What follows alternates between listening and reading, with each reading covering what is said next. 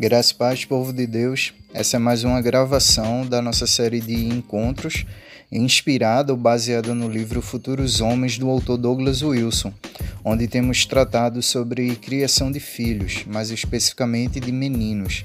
Então, espero que vocês sejam edificados e abençoados com mais esse estudo, mais esse encontro e aguardamos vocês nos próximos encontros também.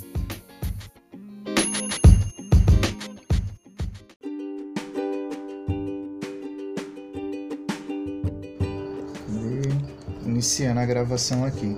É, como eu estava dizendo, o estudo de hoje vai se basear nos capítulos 12, 13, 14 e 15 do livro Futuros Homens. E cada um desses capítulos trata de algum tema específico, mas de temas que se correlacionam entre si. O primeiro capítulo, o capítulo 12, trata sobre gigantes, dragões e livros, basicamente sobre literatura, sobre a formação do imaginário dos nossos filhos, das nossas crianças.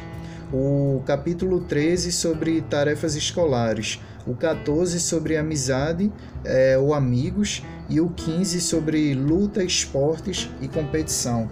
E é interessante que nesse encontro né, o Diogo está aí participando e é um praticante de artes marciais, bem como os filhos dele também são. Tu é judô ou é jiu-jitsu, Diogo? Isso, é jiu-jitsu, a gente faz jiu-jitsu. Aí, é que o meu, o meu sensei, na verdade, meu professor de jiu-jitsu, ele já é há 25 anos faixa preta de judô. Então, assim, algumas técnicas, bastante, na verdade, né, se aproveitam. Um é derivado do outro, né? Sim tem bastante coisa que se aproveita, mas assim, a, a modalidade mesmo é, é jiu-jitsu. A gente começou inclusive na igreja. Olha aí, ó. É, eu sou praticante de taekwondo, inclusive também, já que tu falou de igreja, né? É, graças a Deus tem um irmão que me patrocina da minha igreja. Nos exames de graduação ele paga né, e contribui para que eu faça os exames de graduação. Para daqui a algum tempo, se Deus quiser, no ano que vem já, eu tá iniciando esse projeto de artes marciais na igreja e dando aula lá para as crianças, os jovens da igreja e também da comunidade. Isso é uma, um instrumento de evangelização e discipulado. Com certeza. Muito legal. Aí. Muito bom, cara. Pode, legal mesmo. Pode falar, você, Herbert. Eu acho que eu posso apresentar o meu esporte então, né? Ficaria com eu devendo, né? Oi? Acho que ficou faltando o meu esporte, então. é, teu, teu esporte é bom também, homem. E também vai entrar no assunto aqui, que é o iSoft, né? O paintball. ah, calma aí. então, meu, meu esporte é o airsoft. É uma, pra quem não sabe, é uma simulação é, de batalhas, de, de confronto armado, certo? Onde a gente busca ali pegar técnicas, táticas é, militares e aplicar em campo. É um esporte regulamentado, certo? É um esporte regulamentado, inclusive, pelo Exército. E todo o nosso equipamento, né, é, utiliza armas e, e, e fardamentos. Assim, toda uma lei que vai regimentar isso aí para acontecer de uma forma correta, dentro, da, dentro de parâmetros, dentro dessas leis. E nós buscamos é, sempre aproximar e, e viver um pouco dessa questão tática. E disso a gente tira muito aprendizado. É divertido sim, mas a gente aprende também muito das virtudes que todo esporte traz, né? Disciplina, organização. E o motivo ali da, dessas questões táticas, né? Dessa, desse, dessas questões táticas, elas nos ajudam a crescer também, não somente no esporte, mas como pessoa. Então, todas essas questões a gente desenvolve ali dentro. Então, é diferente do paintball, nós não utilizamos armas que disparam projéteis, projéteis com tinta, mas a gente, os nossos projéteis são, na verdade, de plástico. São pequenas esferas, né, que podem atingir até um alvo até 50 metros de distância com precisão, até mais às vezes. Então, é, é, se difere aí. Para você ter uma ideia melhor mesmo, só mostrando fotos, você precisando fotos para você ter uma ideia. É isso aí, basicamente. Eu faço parte de um time aqui em São Luís. Esse esporte geralmente é organizado por times, certo? Que eles competem entre si em lugares apropriados para o jogo.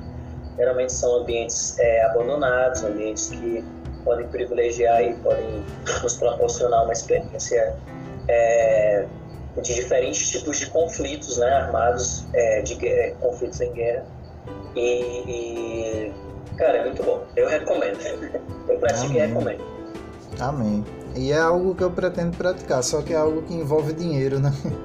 Então, aqui na minha realidade de Recife, é algo que envolve muito dinheiro, pelo menos eu acho que seja em torno de 60 a 100 reais para estar tá participando da, das partidas, né, que o pessoal normalmente organiza por aqui.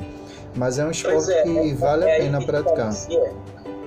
É que diferencia geralmente o praticante do airsoft para outras pessoas que gostam de em stands, né?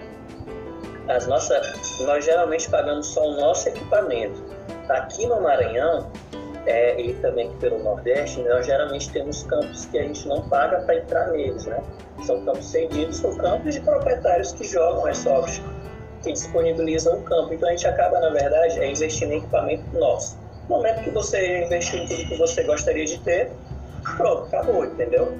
É, é, e aí fica só a questão da participação, mobilização que você tem no lugar. Você não paga por jogo, entendeu? É, é, acaba sendo um esporte bem democrático. Tem dinheiro? Tem.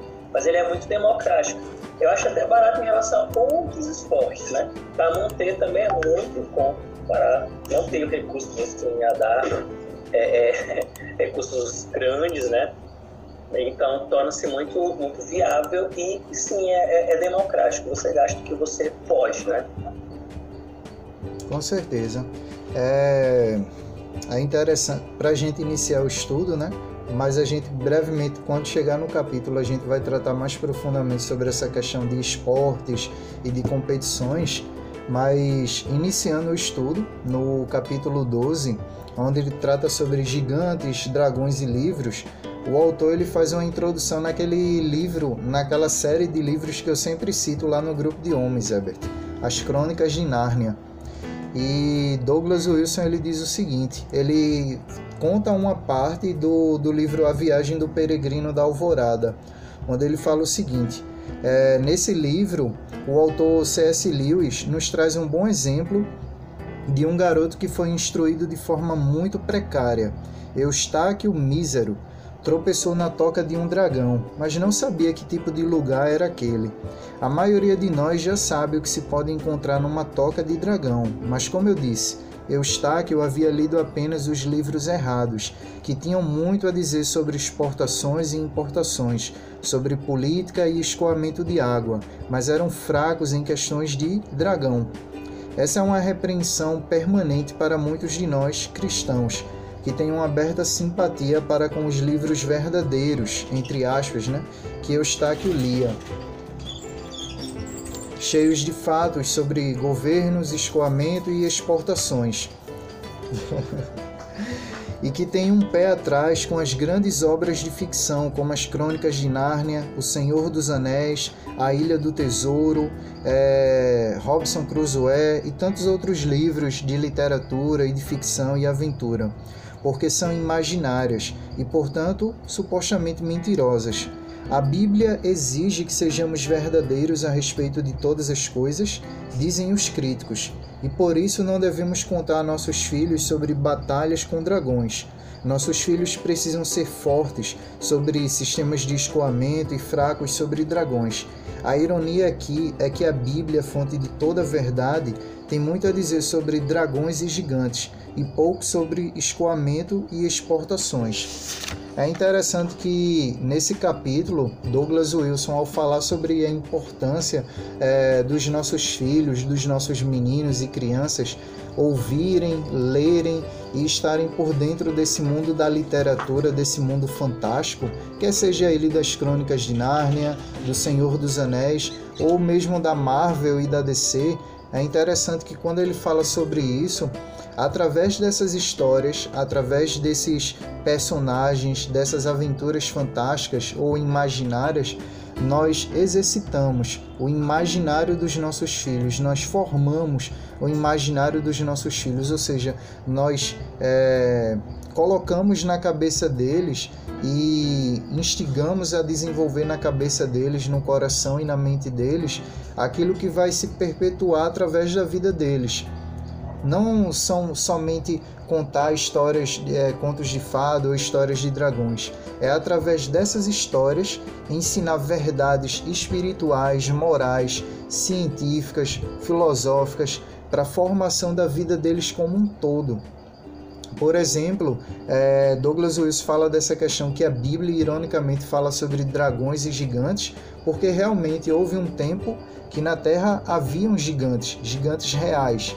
E também, quando a Bíblia fala sobre dragões, ela está se referindo, obviamente, ao inimigo das nossas almas e famílias, e ao, e ao grande inimigo da igreja de Cristo, que é Satanás, que é o diabo. Então, quando fala sobre essas questões da importância de lermos e envolvermos nossos filhos em boas histórias, histórias como essas citadas, é, o autor está, obviamente, apontando para a Bíblia, que a Bíblia é recheada de histórias. Tem outro livro de Douglas Wilson, que é O que Aprendi em Nárnia, que ele vai tratar mais profundamente sobre essa importância dos nossos filhos lerem boa literatura, boa literatura que vai formar virtudes neles que ao lerem, por exemplo, as crônicas de Nárnia e O Senhor dos Anéis, eles vão se deparar com os personagens conversando e vivenciando virtudes como coragem, humildade, ousadia, perdão, redenção, enfim, diversas virtudes que vai se tornar mais fácil para nós pais cristãos usarmos dessas histórias e das próprias histórias bíblicas, das próprias histórias que os homens e mulheres de Deus do passado viveram, para ensinarmos a palavra de Deus de uma forma mais natural, de uma forma que se conecte melhor com o coração e a vida dos nossos filhos. Porque enquanto muitos cresceram lendo boa literatura, outros cresceram assistindo o Capitão América, Homem-Aranha, Vingadores, Batman, Superman, mas mesmo através dessas histórias mais contemporâneas e modernas, ainda assim a gente encontra muitas boas histórias e muitas virtudes, e até mesmo a recapitulação de histórias passadas. Por exemplo, o Rei Leão se baseia numa história de Shakespeare e vários outros filmes modernos e contemporâneos que a gente está habituado, que nós já assistimos, eles se baseiam em histórias do passado também, ou se inspiram em elementos do passado ou mesmo em elementos bíblicos. A gente tem até mesmo algumas produções da Disney que contam e recontam histórias bíblicas. Então, esse elemento do colocar nossos filhos nesse universo da literatura, da ficção, das aventuras fantásticas, de bons livros que contam histórias de dragões, de fadas, de gigantes, de guerreiros, de heróis, tudo isso é muito importante para o desenvolvimento dos nossos filhos e crianças e principalmente dos nossos futuros homens.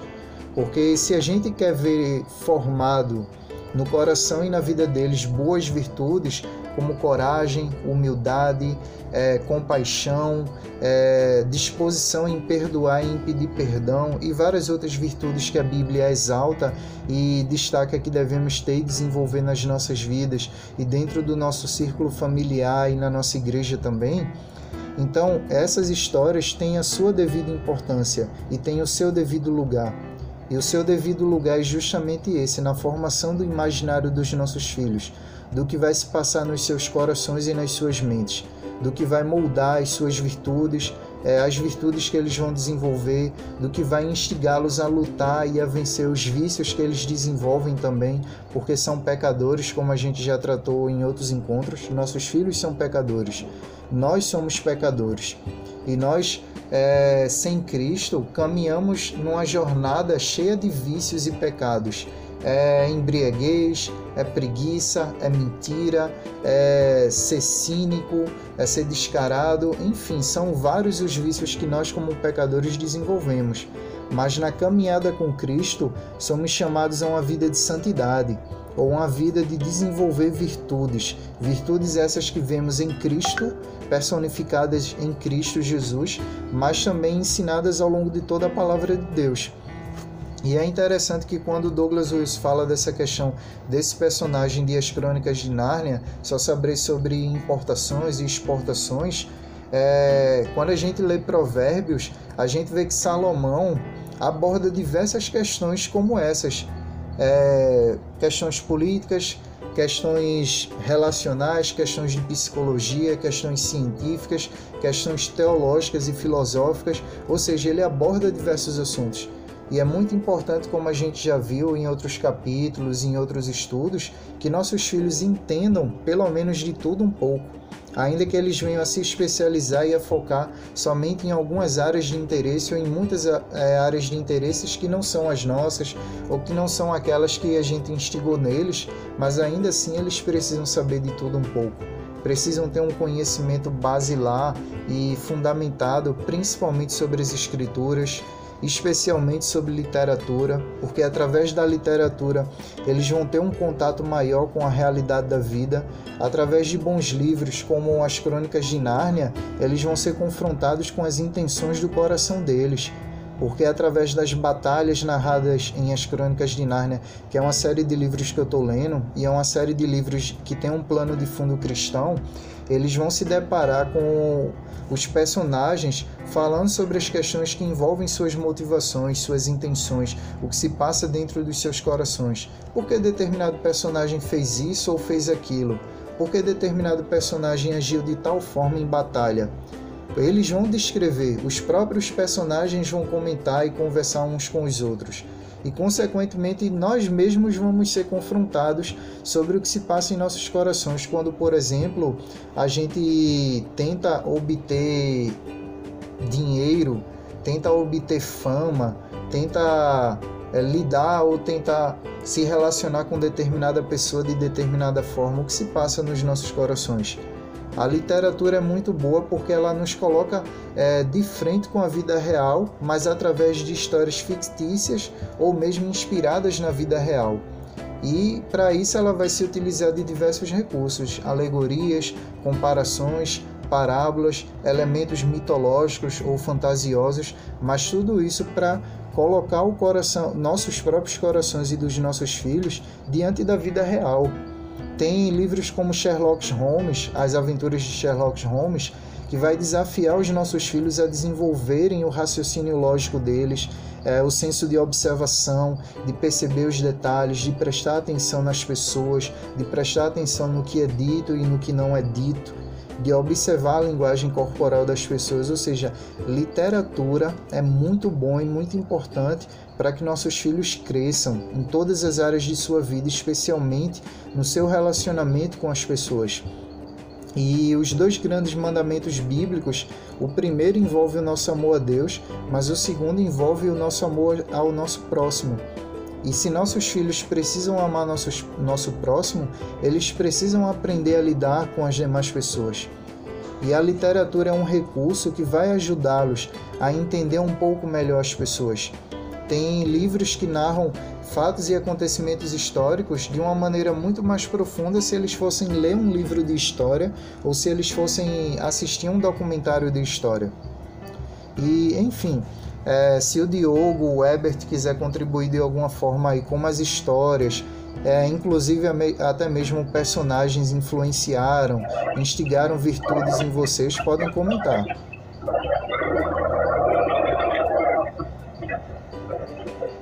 Vai primeiro, jogo.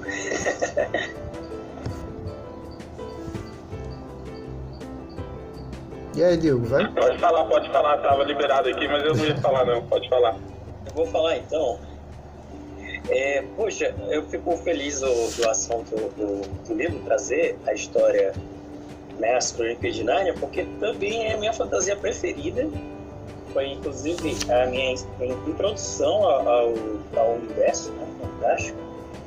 E eu tô com pena de ler o último livro. eu tô com pena de ler o último livro, de acabar, porque é muito bom eu tô dando tempo assim para esquecer e voltar ali. Cada. Eu me lembro que a minha infância, ela, eu sempre assisti muito desenho, como a maioria de nós. E eu me lembro que eu, com muita facilidade, eu aprendia realmente, exatamente como você está falando, a lidar analisar o que estava acontecendo e trazer muito da personalidade dos personagens para mim, certo? Eu, eu me lembro que que, por exemplo, em todos os desenhos que sempre há, há um líder, né? Sempre há uma liderança, né? Você pega ali Power Rangers e tal, é, por exemplo, que era um desenho, era um, não era bem um desenho, mas era algo que eu assistia, né? E tantos outros desenhos, você pegava ali Pokémon, que tinha é, uma pessoa, o Ash, que era, era uma pessoa que, que era um líder entre, entre o grupo dele. Você pega também Digimon, que tinha um líder, né? A figura do Tai. É, todos esses desenhos você tinha lideranças, você tinha. Isso ali me inspirava muito como, né, como homem, como jovem, me inspirava demais porque é, eu via que era a, a, o posicionamento que eles tinham diante de diversas situações, né, ele dava prazer de ser um líder, por exemplo, né, entre outras tantas questões. E quando eu vejo os exemplos de liderança, os exemplos masculinos dentro né, das comunidades de aí que eu me identifico mais ainda, porque mexe muito com, com os lados bons da gente, né? Mexe, você vê o Eustáquio aí, mas também você vê a, vê a figura de Pedro, né? de Edmundo, quer dizer, que, que é um rapaz extremamente complicado, né? Ele começa ali no segundo livro, que é o Leão, o Guarda-Roupa e a, a feiticeira, o Leão e o Guarda-Roupa. É, você vê ele traindo, né? Toda a sua, sua família, seus amigos. E depois ele recebe misericórdia, se leva Aslan a ser morto, toda uma situação. Olha, eu, eu vou te falar assim, eu vejo, eu, eu aprendi muito sobre as doutrinas da graça, muito mais do que eu aprenderia numa teologia sistemática. Eu aprendi sobre o perdão de Deus, sobre a graça divina, muito mais do que eu aprenderia, por exemplo, numa teologia sistemática, com certeza. E, e saber que isso ali é feito para, na verdade, até para crianças bem menores. Eu já falei com meus 26 anos, 27, mas saber que isso ali foi escrito para crianças, é, é, maravilhoso ver como a gente, mesmo ao passar dos anos, a gente não envelhece para isso. Eu acho que é por isso que a palavra de Deus fala que, que nós devemos é, ser como crianças né, ao receber a palavra, ao viver, ao agir diante de Deus. Mostra essa capacidade né, de compreender, de viver, de agir. Enfim, né, tem mil ensinamentos, mas eu deixo aí a, a, esse exemplo né, de como desenhos eles foram muito fortes, graças a Deus, assim. De alguma maneira eu assisti bons desenhos, né? Porque existem maus desenhos também. E eu, eu esse, nesse livro aí, eu já assisti os filmes, foi filmes da minha infância também, é, das de Narnia, aqueles primeiros produzidos pela Disney.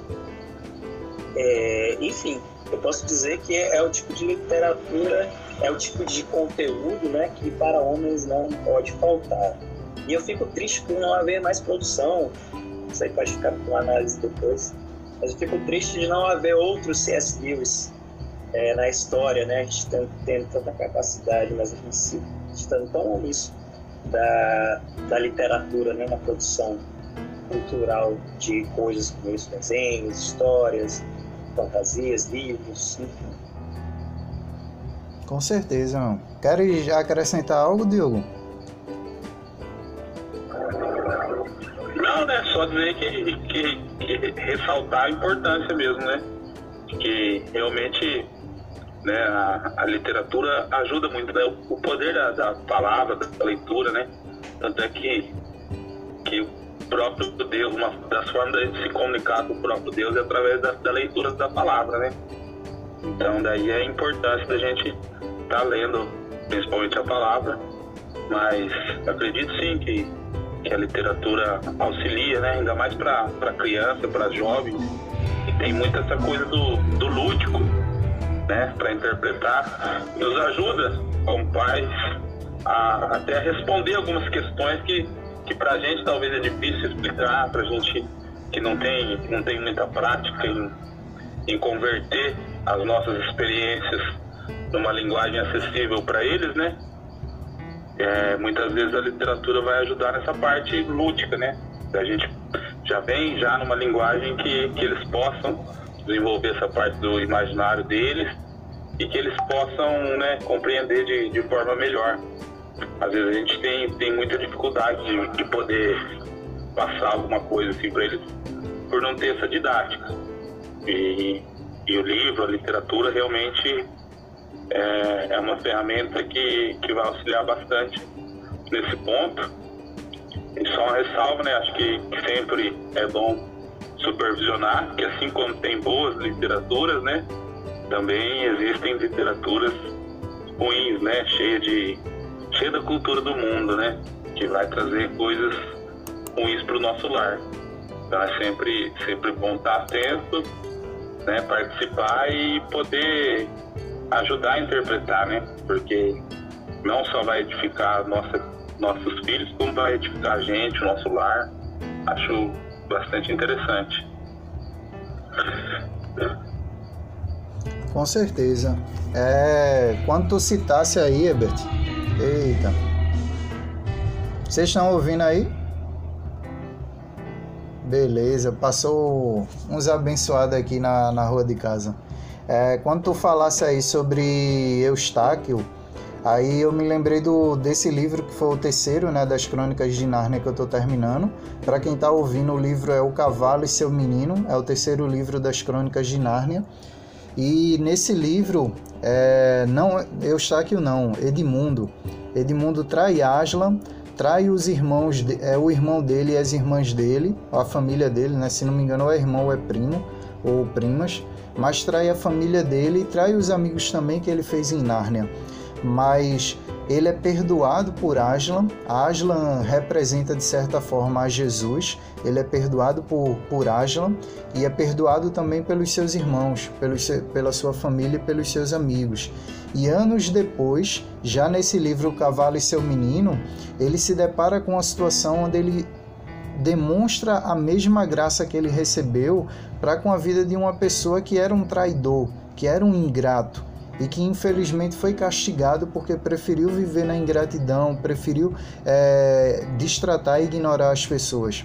Mas mesmo assim, Edmundo demonstrou a graça que recebeu anos atrás através de Aslan. Então é muito interessante essas histórias porque justamente eles ensinam e instigam nos nossos filhos e em quem lê, né? virtudes de uma maneira sutil, de uma maneira inconsciente, mas também de uma maneira muito inteligente e que se um pai e uma mãe souber utilizar dessas histórias, vai reforçar ainda mais o ensino das escrituras, o ensino bíblico, o ensino moral, até mesmo o ensino intelectual e acadêmico deles, porque também são desafiados através das crônicas de Nárnia, no primeiro livro O Leão, o Guarda-roupa e a Feiticeira, é... não, nesse livro não, no primeiro livro, O Sobrinho do Mago, é, os jovens é, Pedro, Susana, Edmundo e Lúcia, eles são desafiados a pensarem na. É, tem um, um, Eu me esqueci o nome do personagem, mas ele é tratado como professor e ele é um professor. Ele trata sobre questões que não foram ensinadas na escola e que infelizmente Susana e os demais personagens, e Pedro, Edmundo e Lúcia, demonstravam que não aprenderam e deviam ter aprendido na escola mas que infelizmente por não terem aprendido lá, vão ter que aprender ao longo da vida. E realmente tem muitas questões que a escola não ensina e não vai ensinar jamais. É responsabilidade dos pais ensinar. Então daí entra a importância da gente saber utilizar a literatura como um recurso a mais na educação dos nossos filhos. E também é interessante citar, lá no meu perfil do, do Homens ao Máximo no Instagram, tem a notícia de um jovenzinho que ele se arriscou em defender a irmã dele de um ataque de cachorros. Ele praticamente foi é, a irmã dele ia ser atacada e mordida e é, enfim, estraçalhada por alguns cachorros, mas ele se interpôs entre a irmã dele e os cachorros. Ele levou todas as mordidas, foi agredido por esses animais, mas a única coisa que se passou pela cabeça dele foi: se alguém tiver que morrer, vai ser eu. Mas toda essa bravura, toda essa coragem veio inspirada em quê ou em quem? Nos personagens da Marvel. que ele acompanhava, que ele assistia nos filmes, nos quadrinhos, nas animações de Capitão América, de Vingadores, Homem-Aranha, enfim, todas essas histórias de heróis, de bravura, de coragem, de ensino de virtudes através dessas histórias é, formaram o imaginário desse garoto a tal ponto que ele é, desenvolveu essas virtudes na vida dele que ele desenvolveu virtudes como a bravura. E é interessante que no primeiro filme de Capitão América, a gente vê que o que o destacou dos demais soldados foi justamente a bravura e o altruísmo dele. E o que se a gente viu na vida desse menino foi bravura e altruísmo. E inclusive o ator que faz o papel do Capitão América, Evan, Evan, eu me esqueci o nome dele, é Evan alguma coisa? Oi? Chris Evans. Chris Evans, isso mesmo, Herbert. É, o Chris Evans fez um vídeo elogiando e incentivando, é, elogiando e destacando né, o exemplo desse menino. E é por isso que é muito importante a gente utilizar das histórias para educar, para instruir, para formar os nossos filhos e, consequentemente, os futuros homens do nosso país, da nossa igreja e da nossa cidade.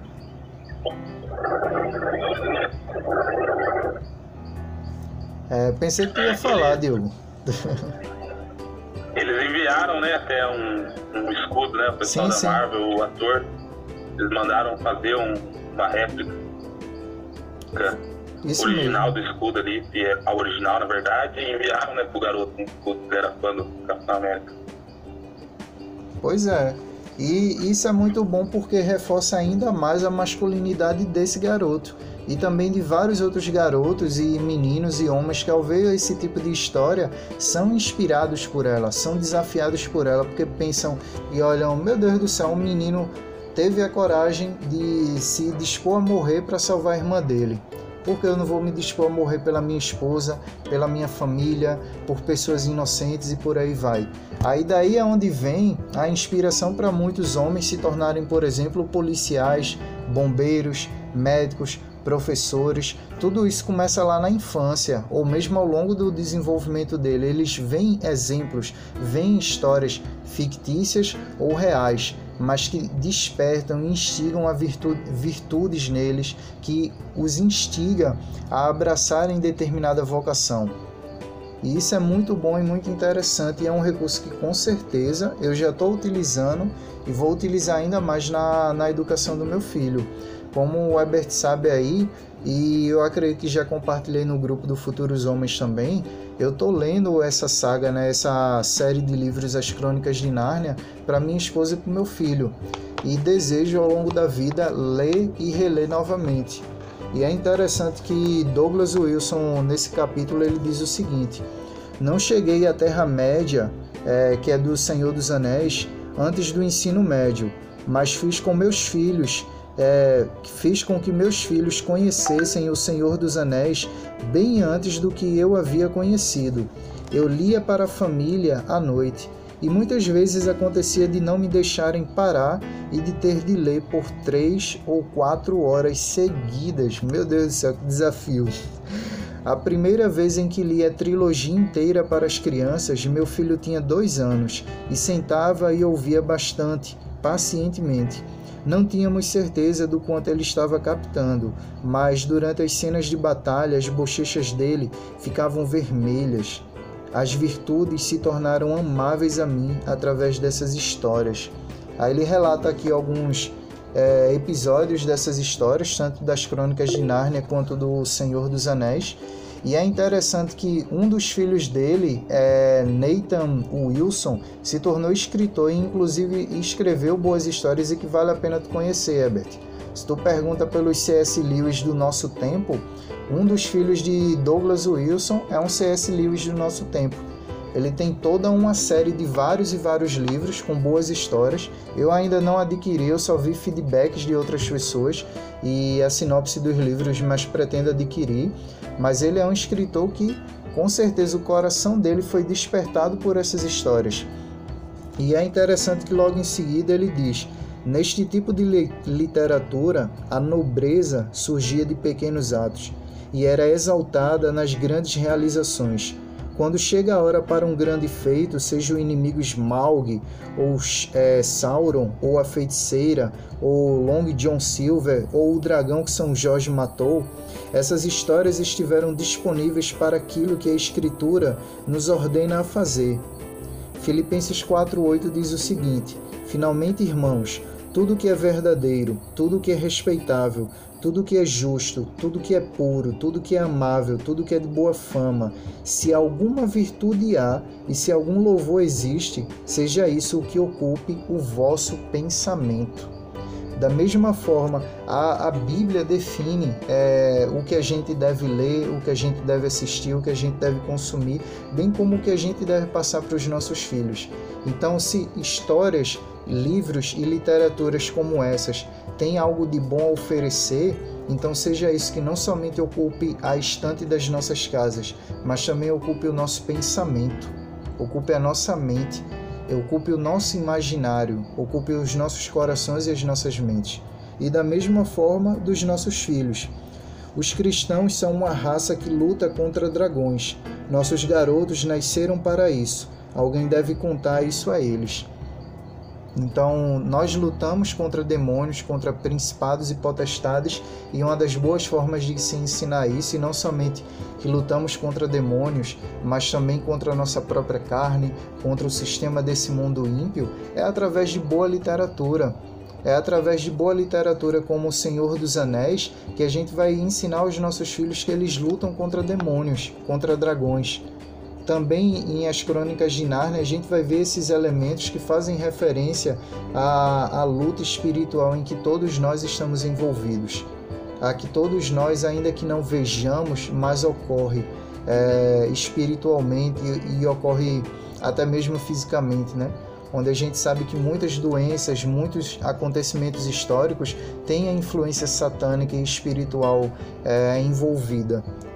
E no próximo capítulo, que é o capítulo 13, Tarefas Escolares, Douglas Wilson ele trata sobre essa questão da gente se preocupar com a formação acadêmica dos nossos filhos, mas que também que eles façam devidamente, busquem se desenvolver intelectualmente e façam as suas tarefas. Eles se desenvolvam também nesse aspecto da vida deles. Ele diz o seguinte: lições das tarefas escolares são idênticas às lições do, trabalho Toda forma de trabalho honesto é bom para um garoto, e o trabalho acadêmico não é exceção. Ao mesmo tempo, o processo de escolarização requer alguma atenção. Ou seja, é, fazer as tarefas da escola, estudar, envolve trabalho, é um trabalho de certa forma. E quando a gente instiga, incentiva e cobra dos nossos filhos a que eles se desenvolvam nesse aspecto da vida deles, estamos preparando nossos filhos para o trabalho. Porque um bom policial, um bom designer, um bom professor, um bom médico, ele precisa estudar, ele precisa fazer exercícios, ele precisa fazer simulados, ele precisa ler livros e mais livros. Ou seja, ele precisa trabalhar para se tornar um trabalhador melhor, para se tornar um profissional melhor, para se tornar um homem melhor. Ser um homem melhor exige trabalho da nossa parte, é, de nós como pais, mães, é, líderes, pastores, professores, de crianças e de adolescentes, de meninos, enfim, tudo isso envolve trabalho. É interessante que ele entra na questão do, das escolas, porque ele trata do seguinte ponto: as escolas são um ambiente majoritariamente, em sua grande maioria, é, femininos. Por quê? Hoje em dia a gente vê que as mulheres são naturalmente propensas a abraçar a licenciatura, a pedagogia, a docência, enquanto que os homens são poucos que escolhem seguir nessa vocação, que escolhem serem professores. E, infelizmente, mesmo a gente vendo que existem homens que abraçam essa profissão, que abraçam essa vocação, ainda assim a gente se depara com a militância ideológica a gente se depara com o ativismo LGBT também presente no, no ambiente educacional do nosso país e, consequentemente, é, os nossos meninos eles estão num ambiente onde a maioria dos seus professores são mulheres e ainda tem que se deparar com homens que se comportam não como homens, mas como mulheres ou querendo ser mulheres e que se comportam de uma maneira totalmente estranha. E ainda que pensemos que pouco importa o que os professores dos nossos filhos são, fazem de suas vidas e tudo mais, é, o que importa é somente que eles ensinem as matérias pelas quais eles são contratados para ensinarem. Ainda assim, a personalidade, o jeito de falar, a vida dos, dos professores dos nossos filhos vai influenciar a vida deles também, vai influenciar a formação deles também. Por isso que é muito importante que todo pai conheça quem são os professores dos seus filhos, pelo menos aqueles pais que colocam seus filhos em escolas, porque Douglas Wilson também trata sobre a questão dos filhos é, e das famílias que são educadoras, ou seja, que adotam o modelo do ensino domiciliar, do homeschooling, e ele trata sobre as vantagens e os perigos de ambas as modalidades, de colocar um, o seu filho numa escola ou de educar o seu filho em casa. O, o, a vantagem de colocar o seu filho numa escola é que ele vai se relacionar com outros meninos, mas também com meninas. Ele vai ter esse equilíbrio de aprendizado, de socialização, de formação também, de lidar com homens e com mulheres, de lidar com pessoas da sua faixa etária, mas também com pessoas adultas. Mas também tem esse perigo de, tanto do ativismo ideológico presente em muitas escolas e universidades, quanto também de ele estar num ambiente que majoritariamente é feminino e, consequentemente, faltam os bons exemplos masculinos para a formação deles. E os nossos filhos acabam passando bastante tempo nas escolas, especialmente hoje em dia, que as escolas têm tomado um, um modelo de funcionamento integral, onde o aluno pega de 8 horas da manhã e vem sair de 4, 5 horas da tarde, e isso durante 5 dias na semana, ou seja, passam mais tempo na escola do que em casa com sua própria família, do que na igreja do que em ambientes mais salutares e mais saudáveis, do que em ambientes que ensinem a palavra, que reforcem virtudes na vida deles. Ou seja, tem-se esses desafios. Então é muito importante que nossos filhos tenham professores homens, é muito importante que aqueles homens que são vocacionados para a educação abracem essa vocação e sejam bons professores, mas que também sejam bons exemplos de masculinidade na sua escola, no seu ambiente acadêmico. E quando ele trata sobre a questão do homeschooling, do ensino domiciliar, ele também toca nesse aspecto, que a casa também é um ambiente que acaba sendo feminino também, porque é a mulher que dá todo o ar da graça, que cuida do lar normalmente, que torna o lar um ambiente mais agradável e mais sei lá como descrever, mais agradável para tanto para nós homens quanto para elas também mulheres, né? É, as mulheres dão um toque aos nossos lares que nós mesmos, nós homens não podemos dar ou não conseguimos dar, né? E é aquela coisa, quando nossos filhos, é, as famílias educadoras abraçam esse modelo educacional, acaba sendo que a maioria do, dos meninos e das meninas acabam sendo educados por suas mães porque os homens naturalmente acabam passando e se dedicando a trabalhar, a prover a sua casa, sustentar a sua casa, ainda que eles participem do ensino domiciliar, acaba ficando a maior carga para a mãe. E consequentemente eles passam mais tempo com uma mulher e com suas irmãs e com outras mulheres da família. Aí ele destaca a importância dos filhos educados no contexto do ensino domiciliar terem o pai participativo no ensino domiciliar, ensinando, educando, exemplificando virtudes através de sua vida, participando desse ensino também. Quer seja de uma maneira ensinando alguma disciplina ou outra, uma habilidade a usar uma ferramenta, mas quer também realizando o culto doméstico, quer também se dedicando a estar presente na vida do seu filho, na vida de sua filha, na vida de sua esposa, na vida do lar. E já no.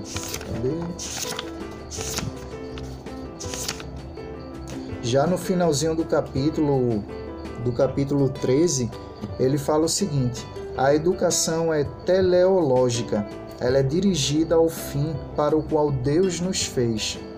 Porque Deus nos fez para diferentes propósitos. Homens e mulheres devem ser educados de maneira diferente isso não significa que não possam ser educados pelas mesmas pessoas, na mesma sala, mas no mínimo significa que se aqueles que estão dando a instrução têm pressupostos igualitaristas e se ensinam meninos e meninas como se não houvesse nenhuma diferença entre eles, então estão criando problemas. O problema que estão criando é a destruição da masculinidade nos garotos. A educação que busca integrar ambos os sexos, seja em casa ou em sala de aula, deve beber da sabedoria da distinção bíblica. Quando ele toca nesse ponto, ele está falando justamente da visão complementarista e da visão igualitarista. A visão complementarista é, defende o que as escrituras ensinam, que homem e mulher foram criados por Deus, que são semelhantes, mas que também são distintos, que existem diferenças não somente no âmbito sexual entre homem e mulher, mas diferenças em todos os âmbitos espiritual, é, social, intelectual, emocional. A gente bem sabe que homens são naturalmente racionais e mulheres são naturalmente emocionais. A gente sabe claramente essa diferença emocional e hormonal entre o homem e a mulher, mas também existem várias outras diferenças. E infelizmente, no, no âmbito da educação, especialmente da, da educação em escolas, muitos professores acabam tratando seus alunos e o sistema educacional do nosso país como se fosse uma linha de produção, onde todos os alunos e todo mundo é tudo igual onde todo mundo tem que passar pela mesma bateria, ser educado do mesmo jeito, passar pelo, pelo mesmo modo de educação, como se fosse uma linha de produção de uma fábrica. Só que cada criança, mesmo entre meninos ou entre meninas, cada criança ali presente no ambiente escolar é única e tem uma personalidade e uma vida única tem seus próprios interesses, seus gostos e tudo mais. Tem criança que vai se inclinar naturalmente às exatas e outras para humanas e outras para várias outras áreas de interesse que na escola não é ensinado, não é reforçado e por aí vai. E só depois de sair do ambiente escolar é que vão ter oportunidades de se voltarem para sua área de interesse e consequentemente para sua vocação mas também essa questão do complementarismo e do igualitarismo. Hoje em dia a gente sabe que o feminismo tem dominado vários setores da sociedade, inclusive as escolas. E a visão feminista é uma visão igualitarista, só que uma igualitarista supremacista, que acaba é, virando a vida social de ponta cabeça. Elas não somente querem ser tratadas iguais aos homens, elas querem ser melhores do que os homens e acabam adotando essa abordagem, essa cosmovisão de vida na maneira de educarem os seus alunos, na maneira de tratarem os seus alunos, especialmente seus alunos homens. Então, o feminismo está bem presente mesmo dentro das escolas, e isso é algo muito perigoso. E também é muito importante, como Douglas Wilson disse, a gente, ao educar os nossos filhos, quer seja em casa, quer seja no ambiente de escola, entender essas diferenças. Porque enquanto os meninos vão ser naturalmente imperativos, as meninas vão acatar ordens mais facilmente. Então, muitos problemas nas escolas que a gente vê acontecendo e surgindo, na maioria da, da das ocorrências são os meninos brigando, discutindo, perturbando, é, desobedecendo ordens e por aí vai, enquanto que a gente não vê as meninas fazendo normalmente isso, porque elas são naturalmente é, obedientes, são naturalmente mais educadas, são naturalmente mais é, precavidas do que nós homens. Nós homens, meu filho, por exemplo, tem um ano só já quer subir a grade da porta de casa já quer se jogar para fora do berço, ou seja, a gente não para para pensar nas nossas atitudes e consequências. Por isso a importância dos pais educarem seus filhos, dos professores também se importarem é, com a formação moral e espiritual dos seus alunos também, especialmente os professores cristãos, né? É, enfim, o Ebert e o Diogo quiser acrescentar algo nesse aspecto aí, pode acrescentar. Não? então vamos lá. o próximo capítulo. Pode falar. As de diferença né, são. Você, como pai, eu acho que o Diego também é pai. É, são coisas realmente que só vocês conseguem. Três, olha aí. Com certeza só vocês conseguem ter uma, uma noção maior. E realmente, cara, você. A gente tem, tem uma diferença que não pode ser excluída com a ideia de ser colocado igual, né? Nossas diferenças precisam ser não só respeitadas como é, é, é, adaptadas né, para que o ensino seja eficaz, para que a gente, a gente esteja se desenvolvendo da melhor forma possível. Exatamente. E o próximo capítulo é o capítulo 14, é onde fala sobre amigos. É, Douglas Wilson é bem extensivo nessa, nessa parte de amizades, mas ele fala sobre como os amigos exercem uma influência igual ou maior do que a influência que nós pais é, exercemos na vida dos nossos filhos. Então, como pais, e eu até um tempo atrás cheguei a ver uma notícia que foi uma pesquisa né, científica que foi realizada com adolescentes e jovens sobre essa questão, que realmente as amizades que os nossos filhos desenvolvem podem até mesmo suplantar a nossa influência na vida deles. Quantos jovens tomam decisões baseadas no que seus amigos dizem? Um grande exemplo bíblico é o rei Roboão. Roboão tinha, teve um pai que foi o homem mais sábio da Bíblia, teve toda uma corte que conviveu com seu pai, que eram homens experimentados na vida, que eram homens sábios, mas ele preferiu, ele tomou o conselho desses homens, pediu conselho a esses homens, mas também pediu conselho aos seus amigos. E os seus amigos eram o quê? Imaturos e inexperientes, e não tementes ao Senhor. A gente sabe que havia uma profecia sobre a vida de Roboão e sobre o seu reinado, mas é interessante observar isso, que ele preferiu seguir os conselhos dos amigos imaturos dele, que ele preferiu botar na balança o que os amigos dele tinham a dizer e não o que o pai dele e os amigos dele ensinaram, é, e os amigos do seu pai e homens mais velhos e experimentados tinham a oferecer para ele. Então, é muito importante que os pais saibam quem são os amigos dos seus filhos, conheçam um pouco do contexto familiar de cada um, aonde moram, aonde vivem, enfim, aquela velha coisa do Globo Repórter, né? Quem são? Aonde vivem? Onde comem? Onde se alimentam? Como vivem? Enfim, é muito importante que todo pai saiba quem são os amigos dos seus filhos porque é, várias situações, inclusive o Diogo como policial pode complementar nesse, nesse aspecto, eu já vi diversas e diversas reportagens de meninas que começaram a namorar com certos amiguinhos ou andar com certos amiguinhos e foram raptadas, entraram para o mundo das drogas, vieram a cometer crimes ou mesmo serem vítimas de crimes é, brutais e lamentáveis e fora várias outras coisas que acontecem na vida de, de meninos e meninas, é, justamente baseadas em escolhas que fizeram através de seus amigos e amigas. E isso é muito preocupante, porque da mesma forma que ocorreu com Roboão, ou nossos filhos vão ter amigos que vão levá-los para mais perto de Deus, ou nossos filhos vão ter amigos que vão levá-los para mais longe de Deus.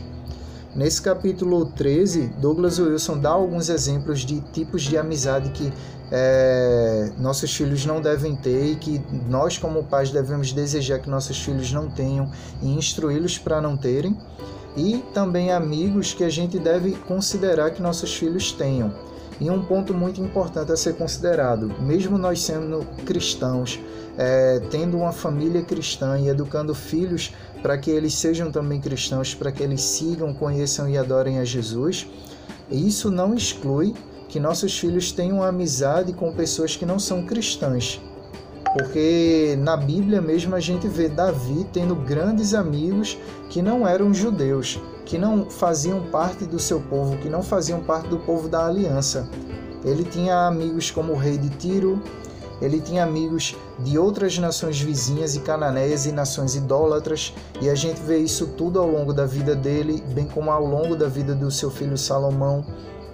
A gente vê no Novo Testamento que Paulo, o apóstolo Paulo, tinha amizade com várias pessoas que, é, pelo que a gente percebe ao longo das Escrituras, não eram cristãs. Algumas vieram a se tornar cristãs, mas outras não vieram, ou pelo menos ao longo do que a gente lê na Bíblia, a gente percebe que não se tornaram cristãos naquele momento, e também até mesmo o próprio Senhor Jesus. Ele tinha e desenvolvia amizade com pessoas que ainda não seguiam a ele e não temiam a ele. Tanto que os fariseus e os saduceus e os hipócritas daquele tempo lá chamavam Jesus amigo de publicanos e pecadores, amigo de beberrões e comilões. Ou seja, metia o pau na galera que Jesus andava.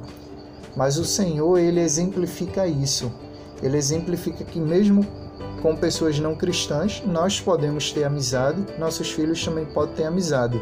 Mas claro que essas amizades, a, a nossa forma de se relacionar com eles tem que ser, ter alguns cuidados e a forma que nossos filhos se relacionarem com pessoas não cristãs tem que ter alguns cuidados também.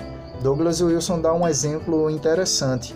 Se entre meus, meus filhos é, ir para casa de algum amiguinho que ou amiguinha que não é cristã, ou ficar aqui na minha casa, eu prefiro que meu filho e os amigos dele fiquem aqui na minha casa, porque vai estar no meu território, eu vou saber aonde eles estão, o que estão fazendo, enfim. E se alguma coisa ocorrer de errado, eu mando ir-se embora para casa.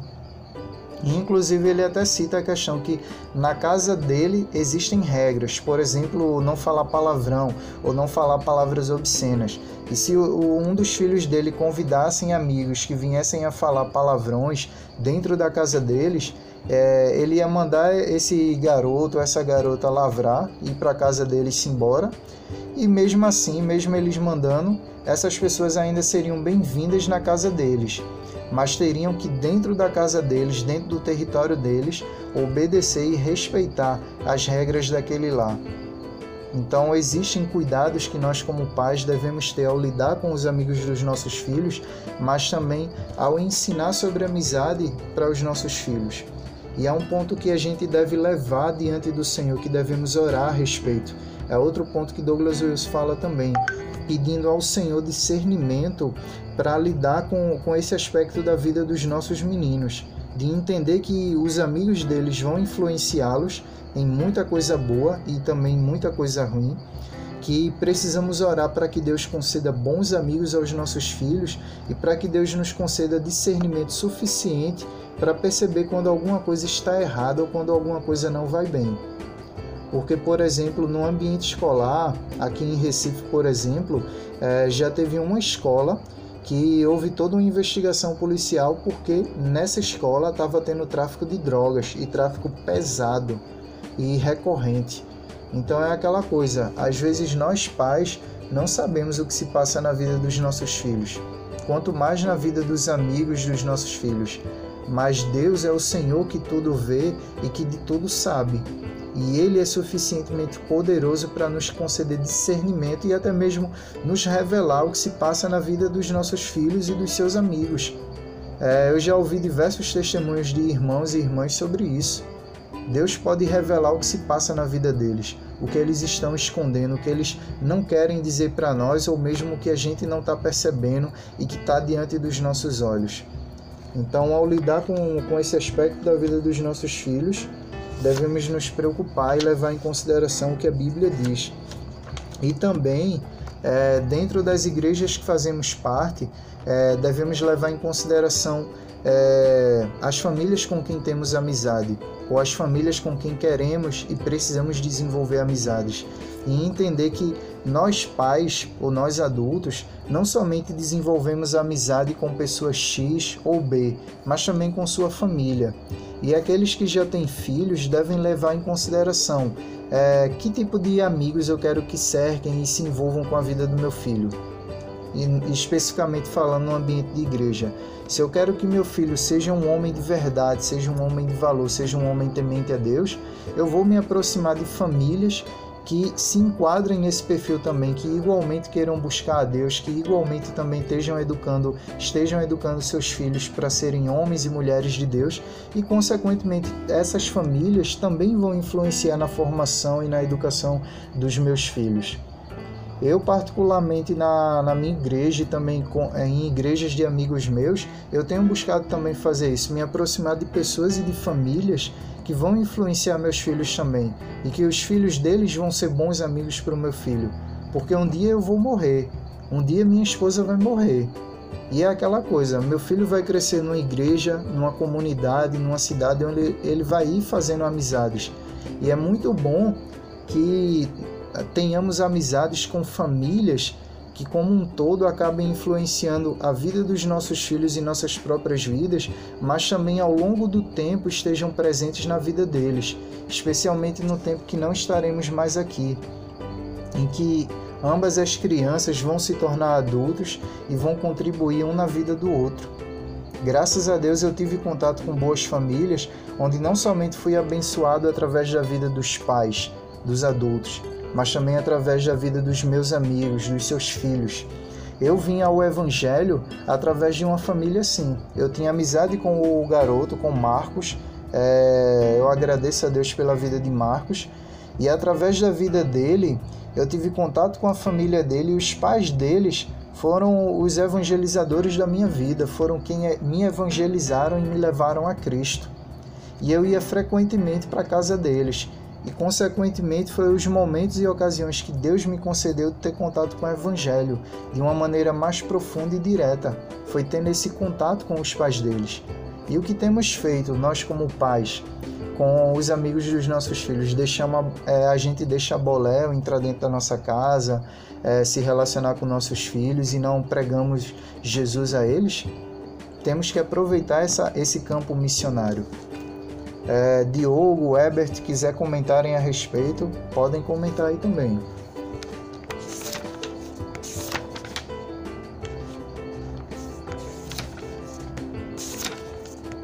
E por último, é, o capítulo 15, onde Douglas Wilson fala sobre luta, esportes e competição.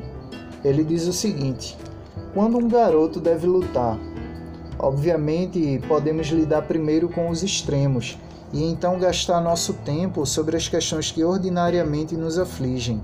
Por um lado, todo mundo elogiaria um garoto que lutasse contra um sequestrador que perseguiu sua irmã, e por outro lado, todos nós concordaríamos sobre a necessidade de disciplina para um garoto que bateu no irmão brigando pela última batata frita. Realmente. Em situações que ameaçam a vida, vá em frente e lute. Em situações insignificantes, quando as autoridades que poderiam julgar a disputa estão ali na esquina, um garoto não deve nem mesmo pensar em lutar. Mas ainda precisamos de uma teologia sobre punhos cerrados que nos ajudem com as questões mais difíceis. O que um garoto deve fazer quando é regularmente confrontado por alguém que zomba dele? E as autoridades não fazem ou não podem fazer nada a respeito. O que ele deve fazer quando vê alguém apanhando injustamente, sem qualquer esperança de que um adulto intervenha a tempo? É, tem uma frase que ele diz nesse capítulo: a fé cristã não é pacifista. Ou seja, a gente não segue o que Gandhi lá da Índia seguia, de um pacifismo cego e inerte que não defende os indefesos não protege os indefesos, não socorre os atribulados, enfim, não se dispõe ao sacrifício. É muito importante entender e considerar isso. Quando Douglas Wilson fala sobre luta, esportes e competição, ele vai mais além é, do que simplesmente nossos filhos participarem de uma academia de, de jiu-jitsu, de taekwondo, é, praticarem airsoft, futebol, vôlei, enfim ele vai ele usa dessas questões para tratar sobre o desenvolvimento do caráter dos nossos filhos. Porque através de, de uma boa educação, de uma educação bíblica, de uma educação de caráter, através dos esportes, é, nossos filhos vão ter virtudes reforçadas. Vai ter o senso de disciplina reforçado também. E tudo isso contribui na formação do caráter e da vida deles como um todo também. E ele trata até. Cadê?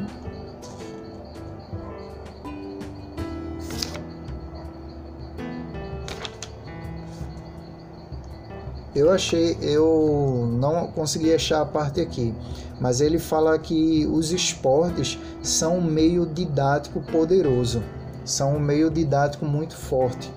É, normalmente e especialmente em esportes coletivos como futebol, vôlei, handebol, é, esportes que envolvam a formação de uma equipe ou de um time, todo técnico vai ser um professor na vida da, daqueles jovens, na vida daqueles meninos, daquelas meninas que estão participando daquele esporte. E invariavelmente ele vai utilizar analogias, comparações, fazer críticas, observações, elogios e tudo mais. Ou seja, vão exercer um papel de treinador, de mentor, de discipulador e de professor na vida daquelas pessoas que estão debaixo de sua responsabilidade ou da sua influência. Ou seja, os esportes naturalmente são um meio de educar a vida daqueles que participam e praticam eles. Quer seja uma arte marcial, quer seja um airsoft. Por exemplo, meu professor atual não tem muito essa didática de usar o esporte para ensinar, mas meu primeiro professor de taekwondo, ele costumava em muitos momentos de, de, de descanso entre uma atividade e outra trazer alguma lição envolvendo o esporte aí que se aplicava às nossas vidas. E era algo muito interessante e algo muito poderoso. E é algo inclusive que quando a gente cria algum projeto esportivo e evangelístico em nossas igrejas, a gente usa do esporte como uma ponta evangelística e discipuladora, como uma forma de atrair os jovens da, da, da, das famílias da igreja ou da comunidade para o evangelho e utilizar o esporte como uma ponte. E o esporte realmente é uma ferramenta didática muito boa, tanto que o apóstolo Paulo, lá em 1 Coríntios 9, se não me engano, ele fala sobre a questão de, de comparar a jornada, a maratona cristã, com um esporte. Como aquele que luta por uma coroa, como aquele que se disciplina, que esmurra seu corpo, que tem um alvo é, determinado, que tem um alvo traçado. Então, quando consideramos essa, esse assunto de esportes, de luta, de competição na vida dos nossos filhos, a gente deve considerar o aspecto espiritual, o aspecto didático e o aspecto prático também. O esporte vai beneficiar nossos filhos de muitas formas. Hoje em dia, infelizmente, a gente vê aí muitos jovens cada vez mais sedentários, cada vez mais é, doentes mentalmente, fisicamente, mas tudo isso por conta de quê? De diversos fatores, mas dentre eles do sedentarismo, dentre eles de não praticarem atividades físicas que instiguem eles a se desenvolverem, instiguem eles a atingirem o pico do seu desenvolvimento físico, mental, social. E a prática de um esporte é muito boa, não somente para a saúde física, mas também para a saúde mental e também para a saúde social porque através de um esporte, por exemplo, nossos filhos se relacionam com outras pessoas, aprendem com outras pessoas, têm diversas oportunidades na vida junto com outras pessoas. E fora que eles mesmos, além de cuidarem da sua saúde física, eles também cuidam da sua saúde mental e emocional. Porque às vezes, especialmente nós homens, né, nós meninos, é, meninos, rapazes e homens feitos, temos um impulso natural e uma energia enorme e que a gente precisa extravasar de alguma forma ou focar em algo bom. E Douglas Wilson, ao longo do livro dele, ele trata sobre essa questão de focar a energia e a força física masculina em coisas boas. E a prática de esporte é uma oportunidade onde um filho hiperativo, onde um filho super agitado pode focar suas energias e extravasá-la de uma maneira boa e proveitosa e também de uma maneira que ele se desenvolva como homem, de ele entenda que existe diferença de força entre ele e uma garota, e até mesmo entre ele e outros amigos. Por exemplo, através da prática das artes marciais, a gente vai entender que se a gente aplicar um golpe muito forte em uma determinada região do corpo é, de alguém, a gente pode matar essa pessoa, ou mesmo causar um acidente muito sério. Então, através da prática de um esporte, o domínio próprio, como eu já disse em outro estudo, vai ser exercitado. A disciplina, de um modo geral, também vai ser exercitada. Se um garoto ele aprende e consegue ser um, um rapaz disciplinado na prática do taekwondo, do jiu-jitsu, do judô, do karatê, naturalmente e mais facilmente ele vai ser, conseguir ser é, disciplinado e ser ordeiro em relação aos seus estudos em relação ao cuidado da sua saúde, em relação a, ao cuidado com sua casa e com sua família.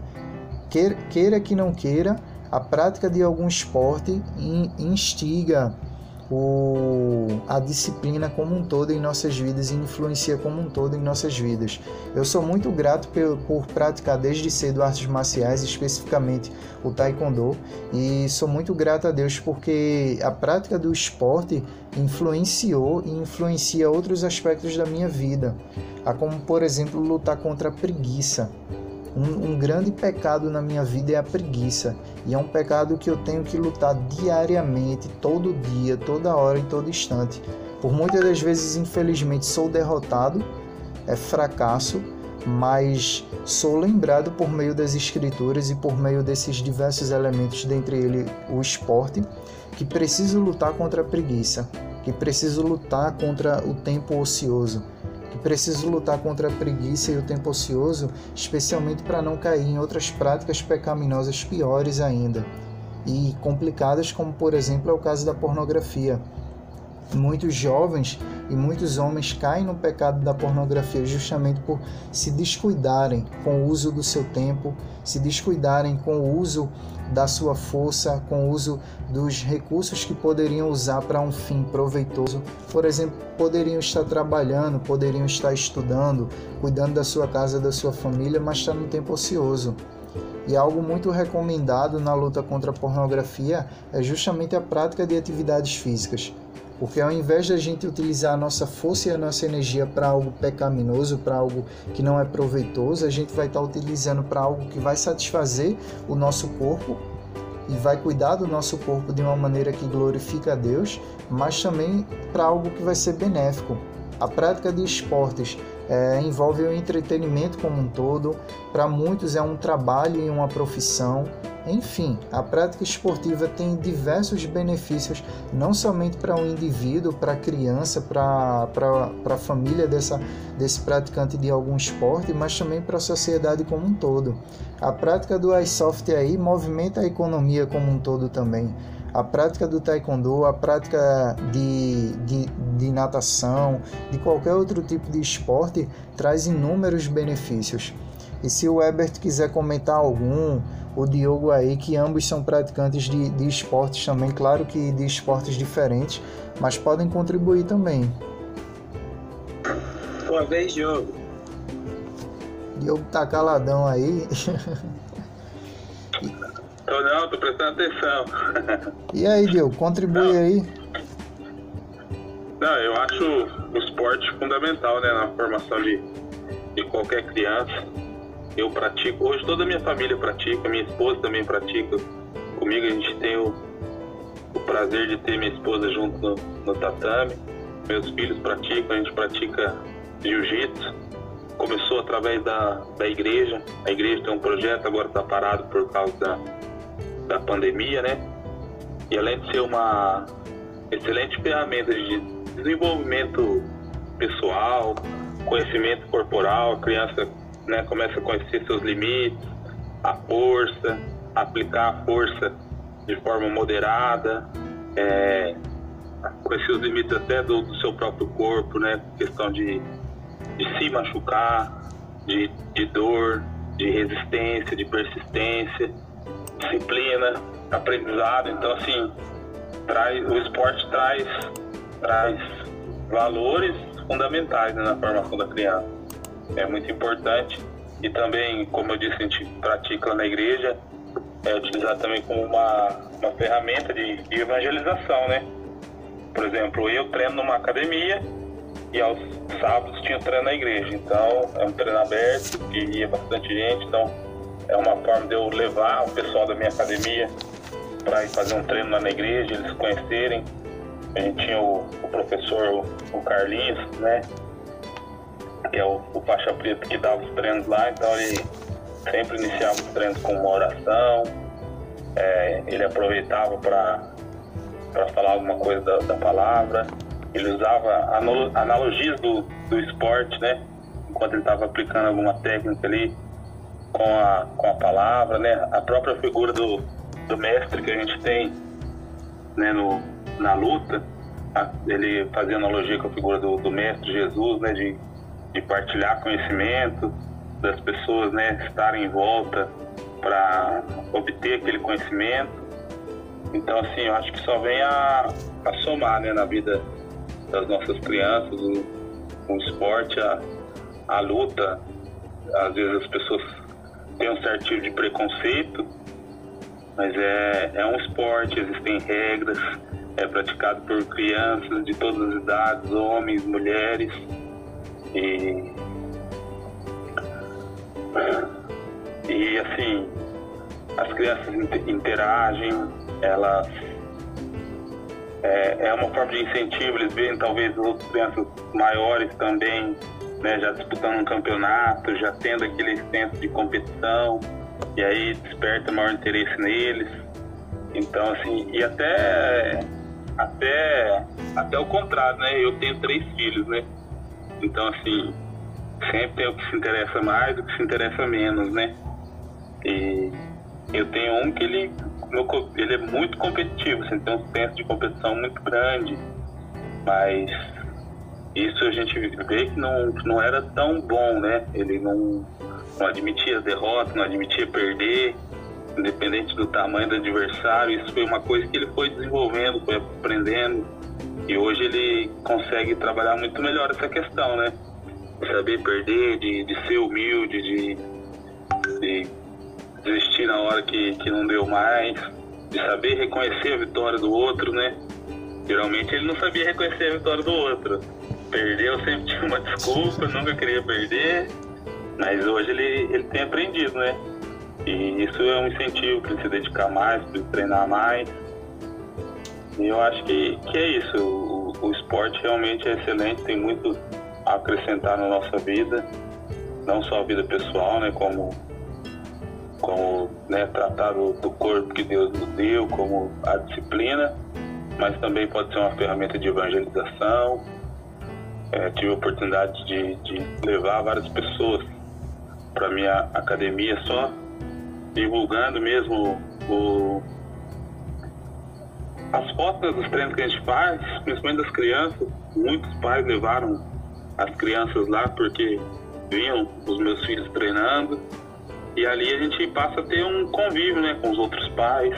Os outros pais às vezes levam a criança lá e, e vê que a gente tem três filhos e, e vê a maneira como eles, eles se portam, né? E vê que, que tem alguma coisa diferente e perguntam, principalmente minha esposa, né? Você tem três filhos, como é que é que você consegue, como é que é que você, né? Como é que eles têm essa disciplina toda? Com um é tão difícil.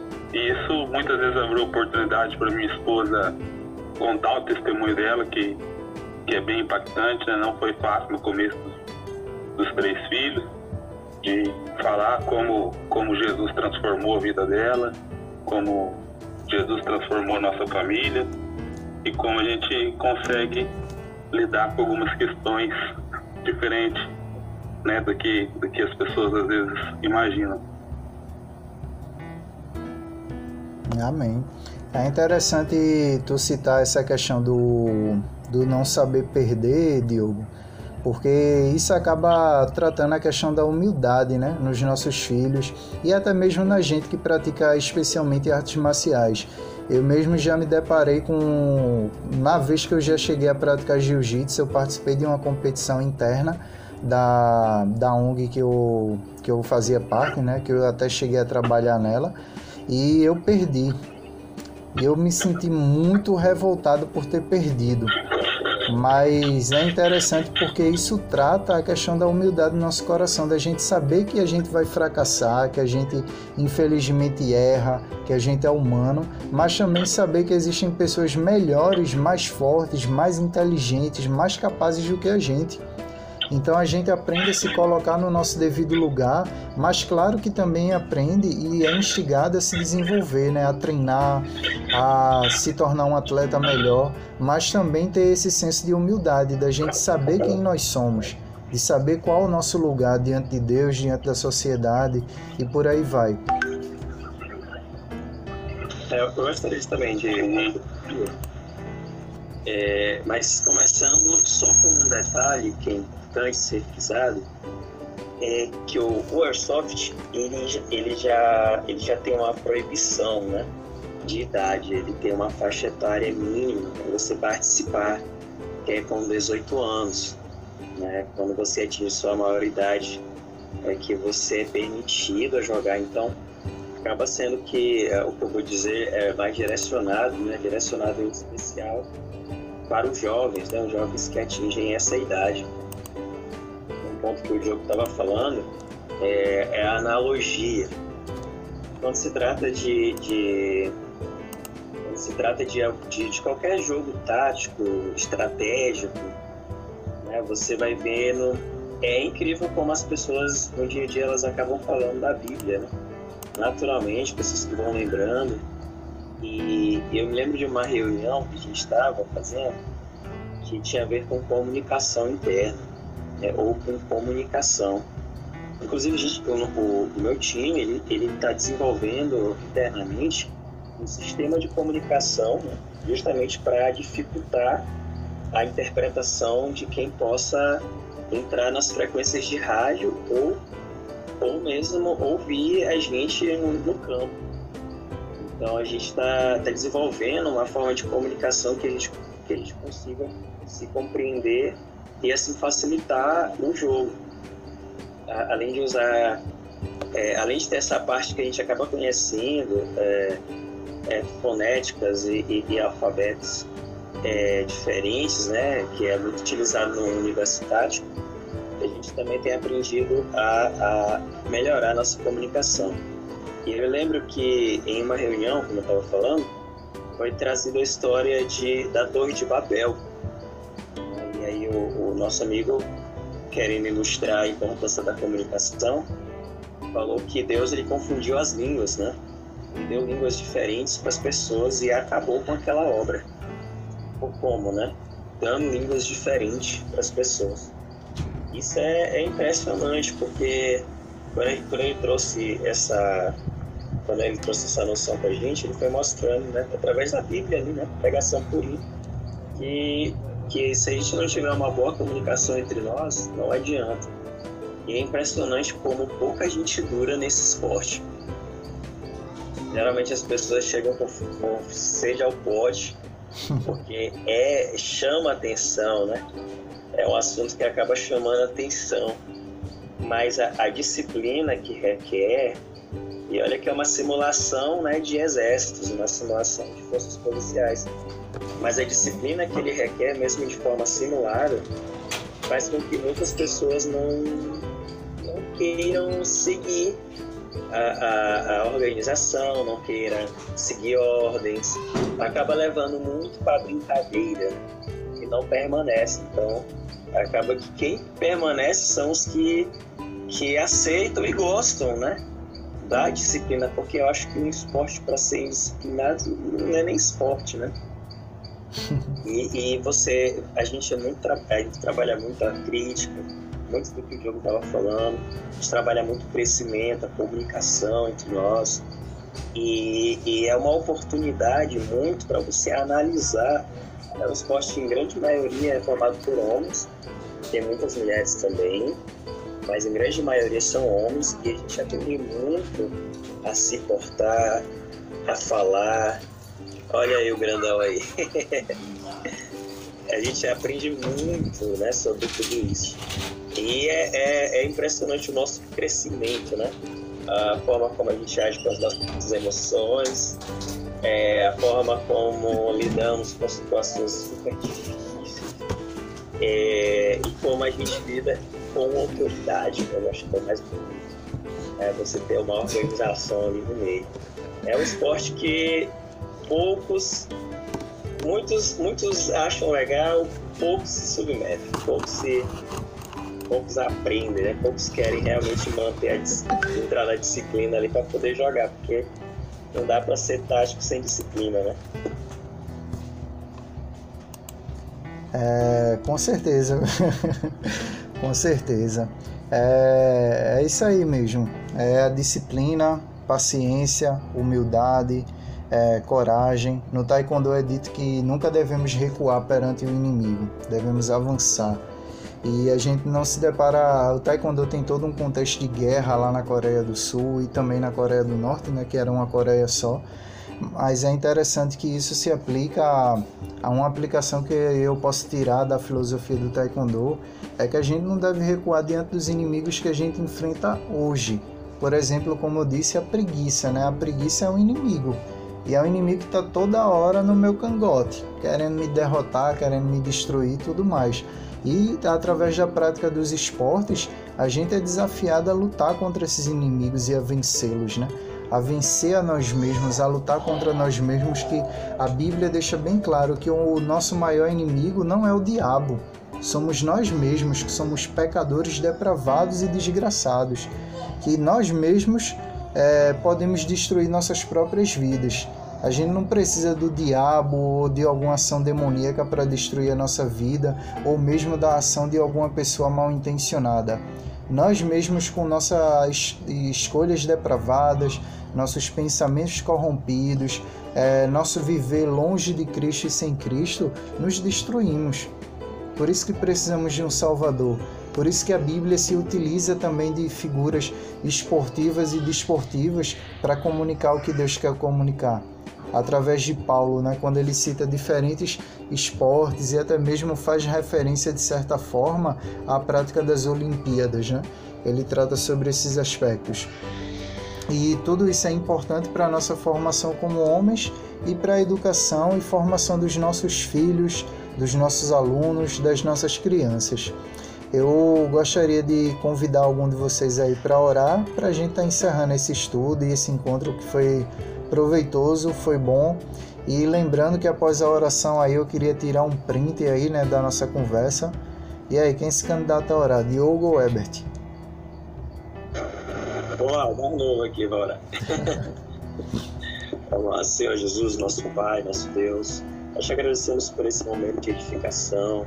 Te agradecemos, Senhor Jesus, pelo teu servo que tem tido essa iniciativa, Pai, de ensinar e gravar este conteúdo abençoado, que ele alcance é, muitas pessoas, Pai, que cada família seja impactada por esses ensinamentos. Te agradecemos também pela vida, Pai, do autor deste livro, que tem nos ensinado, Pai, a resgatar padrões que o Senhor colocou para nós, padrões que são eternos, Senhor Jesus. Que podemos que, os pais presentes possam crescer em conhecimento para com suas famílias, só possa ir me preparando também da forma que o Senhor está fazendo, e assim, Pai, que a tua igreja seja edificada cada dia mais, possamos ser influenciadores de nossa família e também das pessoas que estão do lado de fora. Para a glória do teu santo nome, nos despede em paz. Amém. Amém. Glória Amém. a Deus.